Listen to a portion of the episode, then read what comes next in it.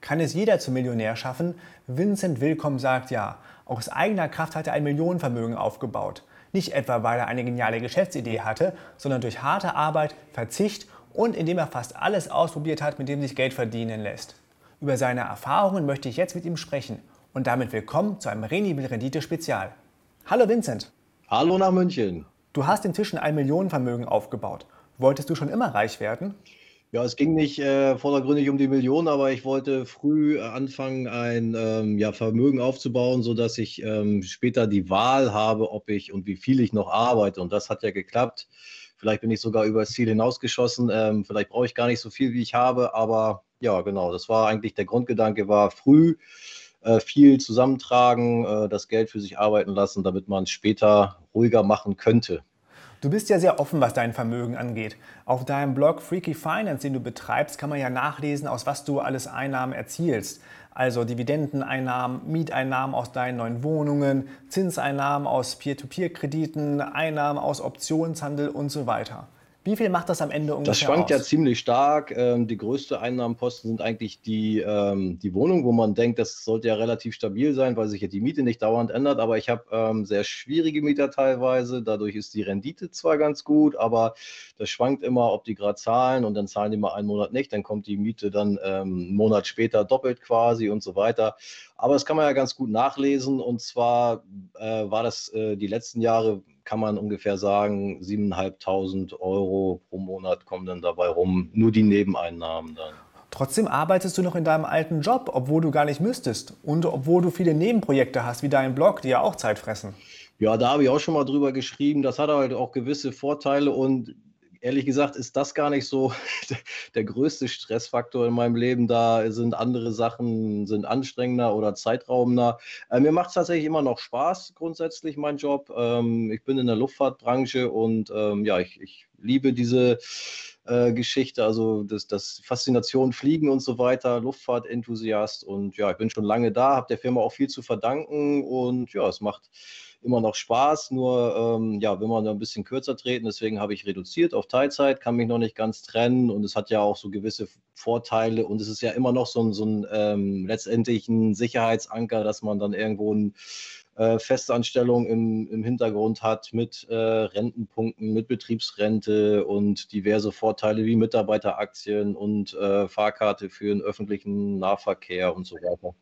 Sind ähm, teilweise vielleicht Kleinigkeiten, aber in Summe ist das schon alles ähm, ganz nett und ja, ich habe auch immer gesagt, ich habe mich da jetzt über Jahre ähm, hochgearbeitet. Ich habe früher sehr viel und hart auch in der Firma gearbeitet. Und das, ähm, ich bringe das nicht so übers Herz, irgendwie diesen Status, den man sich aufgebaut hat über die Jahre, auch in der Firma, so von heute auf morgen äh, wegzuschmeißen, sozusagen, weil das war ja auch anstrengend und da äh, steckte viel Arbeit und Herzblut drin. Und jetzt einfach sagen, nur damit man da nicht mehr hingehen braucht, ja, diese ganze Arbeit ja, die hat sich natürlich schon gelohnt, aber man kann ja diesen Status auch weiter für sich nutzen, wenn das eben auch ein bisschen auf kleinerer Flamme geht. Wie das so ist, als, als ähm, junger Mensch denkt man sich halt einfach, ja, das wäre cool, gar nicht mehr arbeiten gehen zu müssen, aber ja, wenn man mal realistisch ist, wer, wer macht das oder wer, wer, hält das aus, jahrelang dann wirklich gar nichts mehr zu tun? Also irgendwas muss man ja machen. Und ähm, aber sicherlich ist es bei mir in, in, Summe dann ein bisschen viel jetzt inzwischen geworden, dass man vielleicht mal gucken muss, äh, wo man da reduzieren kann, ja. Man kann schon an der Aufzählung deiner Einkommensarten erkennen, dass du vieles ausprobiert hast und dass du breit aufgestellt bist. Wir kennen jetzt die Dinge, die geklappt haben, aber gib uns doch mal einen Einblick in die Sachen, die nicht so gut äh, geklappt haben. Ja, angefangen habe ich damals halt wirklich mit, mit Aktien und dann habe ich kurz danach äh, auch schon die ersten Wohnungen gekauft. Und ähm, zwischendurch ähm, gab es natürlich auch Sachen, äh, die ich ausprobiert habe, die nicht so gut geklappt haben. Und zwar habe ich auch mal ähm, ziemlich viel Geld in geschlossene Beteiligungen investiert und äh, da bin ich ziemlich auf die Schnauze mitgefallen und habe da 200.000 Euro versenkt. Zwischendurch mal, ja, das ist nicht so gut gelaufen.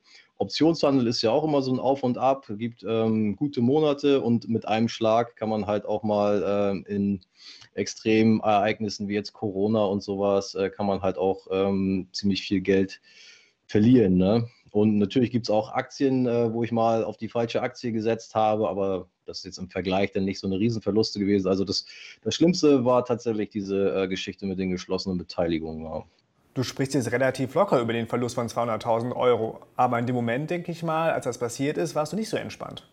Ja, das war zum Glück kein äh, bestimmter Augenblick. Das waren ähm, verschiedene geschlossene Beteiligungen, die sich jetzt nicht an einem Tag gebündelt in Luft aufgelöst haben, wo es dann ähm, heißt, so heute sind sie 200.000 Euro ärmer. Das hat sich halt über eine gewisse Zeit gestreckt. Ähm, das war dann auch äh, ja, eine Zeit, die schon natürlich äh, ein bisschen mich da belastet hat und das mich, das hat mich viel beschäftigt und ähm, ja, habe ich ein bisschen mit zu kämpfen gehabt, aber irgendwie habe ich mir gedacht, naja, das hole ich jetzt irgendwie wieder rein und dann habe ich halt weitergemacht und wie das so ist, dann, wenn man sich noch mehr reinkniet, dann funktioniert das irgendwie auch, das, was man dann äh, neu macht und neu versucht und ja, so ist es dann jetzt im Nachhinein, ähm, ja, kann man da so ein bisschen, äh, ja, nicht drüber lachen, bestimmt nicht, aber ähm, ja, es fällt es nicht mehr so ins Gewicht. Ja? Also du hast das Vermögen schon angesprochen. Ähm, ja, und trotz dieses Ereignisses ist es ja immer noch nennenswert. Ja. Du sagtest, dass sich der Verlust angespornt hat. Könnte man also sagen, dass du nur durch deine Fehler zum Millionär geworden bist? Das ist auf jeden Fall äh, eine Komponente, kann man schon so sagen. Ähm, ich habe dann halt ähm, gedacht, ich will das auf jeden Fall wieder, wieder ähm, aufholen und, und wieder wettmachen und habe dann ja, noch härter gearbeitet, äh, sparsamer gelebt, ähm, wieder in Aktien und Wohnungen investiert, also die Sachen, die dann gut gelaufen sind. Äh, man hat ja dann so rückblickend, kann man dann ja vergleichen, okay, die äh, geschlossenen Beteiligungen waren Mist, die anderen Sachen sind gut gelaufen, dann habe ich halt wieder vermehrt darin investiert und ja, dadurch äh, hat sich das Vermögen dann weiter aufgebaut und dann ja, habe ich das auch wieder aufgeholt und bin dann da gelandet, wo es äh, heute ist mit dem Vermögen. Ja. Woher hattest du das Kapital für deine Investition? Ja, das habe ich hart erarbeitet. Also ich habe nichts geschenkt bekommen, ich habe nichts geerbt. Ähm, ich habe halt, wie gesagt, sehr früh angefangen zu arbeiten, ähm, nach der Realschule direkt äh, eine Ausbildung gemacht und habe mich immer für ähm, spezielle Auslandseinsätze und so weiter gemeldet, äh, habe Nachtschichten, Spätschichten, alles Mögliche, was irgendwie so ein bisschen extra gab, habe ich alles mitgemacht, äh, teilweise noch Nebenjobs gehabt und so weiter. Also wirklich ähm, früh viel gearbeitet, das war ja der Plan und dann eben auch investiert. Ja, das hatte ich ja vorhin schon mal gesagt. Es gibt bestimmt welche, die, die verdienen besser, aber die leben dann halt auch anders und die legen vielleicht sogar auch Geld zurück, aber dann eher nur so aufs Sparkonto, wo sich es halt äh, nicht entwickeln kann, wo es von der Inflation dann angefressen wird. Und ich habe halt wirklich immer investiert, auch also mutige äh, Investments teilweise gemacht, also als äh, als Teenager noch dann äh, die ersten Wohnungen gekauft und so weiter. Ähm, also nicht mal 20 gewesen und wie gesagt, auch Fehler dabei gemacht, auch geschlossene Beteiligungen gehabt, die nicht funktioniert haben, aber im Grunde genommen durch diese, diesen breiten Strauß waren immer Sachen dabei, die auch gut funktioniert haben. Und das Geld dafür habe ich mir eben jahrelang hart erarbeitet. Wie konntest du dir so jung eine Wohnung kaufen? Ja, ich habe ja mit 16 schon angefangen zu arbeiten und wirklich schon das Geld zur Seite gelegt. Und dann ähm, kam das aus dem Verwandtenkreis an mich heran. Äh, ja, da wird eine Wohnung von einem entfernten Verwandten frei, ob man die kaufen will. Ich sage, keine Ahnung. Ein Onkel von mir hat äh, mir dann angeboten, mir zu helfen äh, dabei. Der hatte schon mehrere Wohnungen zur Vermietung und dann habe ich das einfach gemacht. So. Und ja, hat sich ja als ähm, ganz guter Zug herausgestellt. Das klingt jetzt aber auch so, als hättest du auf vieles verzichten müssen. Ja, genau. Also da, ich habe vieles dieser Geschichte untergeordnet und natürlich habe ich da ein bisschen äh, was verpasst, wo andere äh, gefeiert haben oder unterwegs waren und High Life gemacht haben. Bin ich früher ins Bett gegangen und äh, früh wieder aufgestanden, um zu arbeiten. Ja, das stimmt. Äh, kann man auf jeden Fall so sagen, dass ich da bewusst ähm, auf, auf ein bisschen was äh, verzichtet habe als junger Mensch. Aber obwohl du eigentlich ausgesorgt hast, scheint es so, als hättest du Angst, dass das Geld nicht reichen könnte. Du sagtest ja am Anfang, dass du auch noch arbeitest wegen der Rente.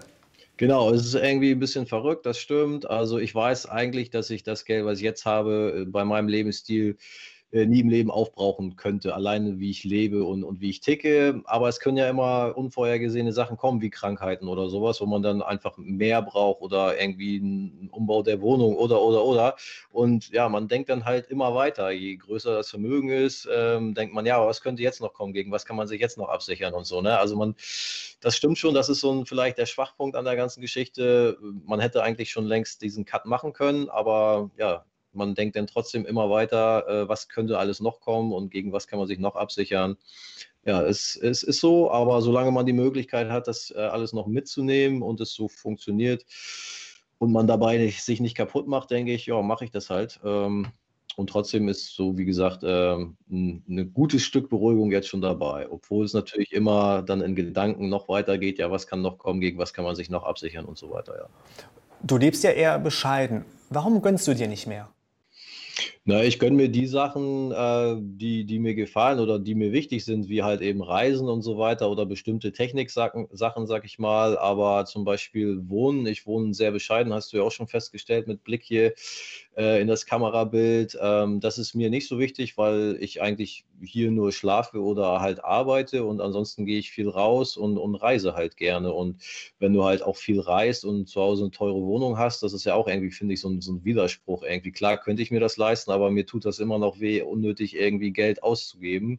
Und von daher ähm, handhabe ich das so, dass ich günstig wohne und dafür lieber dann ähm, ja, Geld fürs Reisen und Unterwegssein äh, ausgebe und für Sachen, die mir da wichtiger sind. Du hast gesagt, dass du viel ausprobiert hast. Ist der Grund dafür, dass es dir bei der Geldanlage auch um Spaß geht?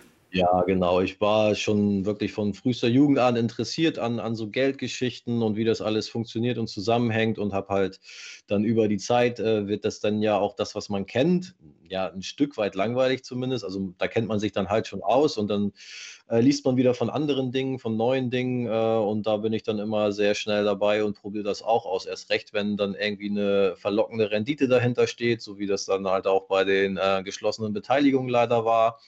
Und äh, ja, dann kommt man halt äh, zu, zu verschiedenen Geschichten und probiert das aus. Äh, P2P-Kredit ist ja auch sowas, wo dann irgendwie dann eine, eine bestimmte Rendite dran stand, äh, was mich dann interessiert hat. Habe ich das gemacht, inzwischen ein Buch drüber geschrieben und so weiter. Also ähm, ja, das funktioniert ja auch und so komme ich äh, zu, zu verschiedenen äh, Anlageklassen, die ich dann alle ausprobiert habe. Ja. Der Optionshandel ist ja in den letzten Jahren äh, bei mir ähm, sehr präsent geworden. Am Anfang habe ich das alles ein bisschen skeptisch beobachtet erst und dann habe ich es dann doch probiert und dann war das sehr spannend, dann funktionierte das gut, dann kamen die ersten Rückschläge und so.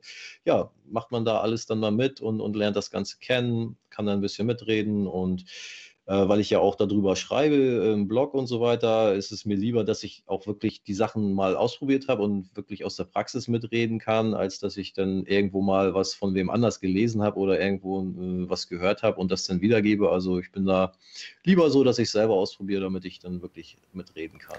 Welche Tipps hast du für Anleger, die auch mehr aus ihrem Geld machen wollen? Ja, wenn man Anleger ist, ist schon mal eine gute Voraussetzung. Es gibt ja leider viel zu viele Leute bei uns in Deutschland, die ja gar nicht äh, als Anleger zu bezeichnen sind. Das sind vielleicht Sparer, wir sind das Volk der, der Sparer, ja, die legen äh, zwar ihr, ihr Geld zurück, aber es arbeitet ja gar nicht für sie. Und wenn, wenn man die Leute dazu animieren könnte oder dazu kriegen könnte oder die sich selber dazu motivieren könnten, ähm, ja, in Aktien und, und ETFs und sowas zu investieren, wäre schon mal geholfen. Und ja, Leute, die diesen Schritt schon mal gemacht haben, sind ja schon mal äh, weiter als 90 Prozent äh, der Deutschen. Ne? Und äh, dann kommt es natürlich auch immer darauf an, welches Interesse oder wie stark das Interesse dafür ist. Also es gibt sehr einfache Mittel, finde ich, ähm, sein, sein, sein Geld anzulegen, tatsächlich auch eben mit ETF-Sparplänen und so weiter. Das setzt man einmal auf und lässt das laufen, wenn, wenn man da selber gar nicht so viel Zeit reinstecken möchte, aber dann ist man trotzdem mit dabei. Und dann gibt es ja Leute, denen das äh, nach einer Zeit äh, schon so ein bisschen zu langweilig wird und die mehr wollen oder das auch mehr kennenlernen wollen oder ja, mehr Erfahrung sammeln wollen mit dem Ganzen. Ähm, Finanzkram in Anführungsstrichen und die interessieren sich dann für Einzelaktien und äh, bauen dann vielleicht nebenbei noch ein Einzelaktiendepot auf und so weiter. Das kommt immer darauf an, wie das Interesse gelagert ist. Aber wichtig ist, glaube ich, auf jeden Fall, dass man in irgendeiner Form erstmal anfängt, wirklich auch zu investieren, nicht einfach nur zu sparen. Selbst das, das gibt ja verschiedene äh, Abstufungen. Also der eine, äh, muss, man muss erstmal Geld verdienen da muss man äh, so leben, dass was übrig bleibt jeden Monat, also dass man eine positive Haushaltsrechnung hat und dann muss man halt eben das, was übrig bleibt, zumindest zu einem gewissen Teil investieren und das dann möglichst äh, intelligent oder gewinnbringend und nicht mit geschlossenen Beteiligungen wie ich. Genau. Und äh, dann kann das alles funktionieren mit dem, äh, mit dem Vermögensaufbau. Ein ganz wichtiger Punkt ist, finde ich, auch diese sogenannte Lifestyle-Inflation, dass man sich der nicht äh, hingibt. Was heißt das? Also man verdient ja über seinen Lebenszyklus normalerweise immer mehr. Es sollte ja immer mehr werden. Ja, ein Auszubildender verdient weniger als ein, ein Berufseinsteiger und ein, äh, jemand, der länger im Beruf ist, verdient dann wiederum noch mehr als jemand, der gerade erst angefangen hat und so weiter. Also man verdient stetig mehr in seiner Karriere, aber man ist auch äh, dazu getrimmt oder äh, dazu geneigt, immer mehr, also im Verhältnis, äh, wie, der, wie der Verdienst zunimmt, eben im Verhältnis auch mehr auszugeben in seinem Leben. Und wenn man das so ein bisschen ähm, einkürzt, also übertrieben gesagt, wenn man irgendwo am besten auf Studentenniveau äh, vom, vom Lebensstil äh, hängen bleibt, aber trotzdem irgendwann einen hohen Verdienst hat, dann kann man natürlich auch umso mehr äh, zur Seite legen und investieren. Äh, das muss man natürlich nicht so krass machen wie ich, aber die allermeisten, ähm, die behalten einfach ihr, das, dieses Verhältnis bei. Also das, was man mehr verdient, das gibt man auch mehr aus. Und das ist, finde ich, der größte Fehler, weil da äh, schlummert so viel Potenzial, wenn man sich einfach nur ein bisschen in, einem gewissen, äh, in einer gewissen Range da einschränkt, ohne sich selbst äh, da zu geißeln und, und äh, zu beschränken, dann kann man, hat man viel mehr Möglichkeiten zu investieren und eben auch äh, über die Jahre ein Vermögen aufzubauen. Und ähm, ganz viele suchen leider auch diesen Weg, ja, eine Abkürzung beim Vermögensaufbau und ich will das jetzt in zwei oder fünf Jahren irgendwie schaffen zu einer großen Summe oder zum Millionär oder was auch immer. Und das klappt halt in den allerwenigsten Fällen. Ne? Vielleicht durch ein durch einen glücklichen Zufall äh, ein absolut glückliches Händchen in Bitcoin oder irgendeine super Aktie getroffen. Kann alles sein, aber der normale Weg ist halt einfach, dass man äh, Zeit, Geduld und eben auch ein bisschen äh, ja, Arbeit, Verzicht und äh, Investitionen braucht. Ne?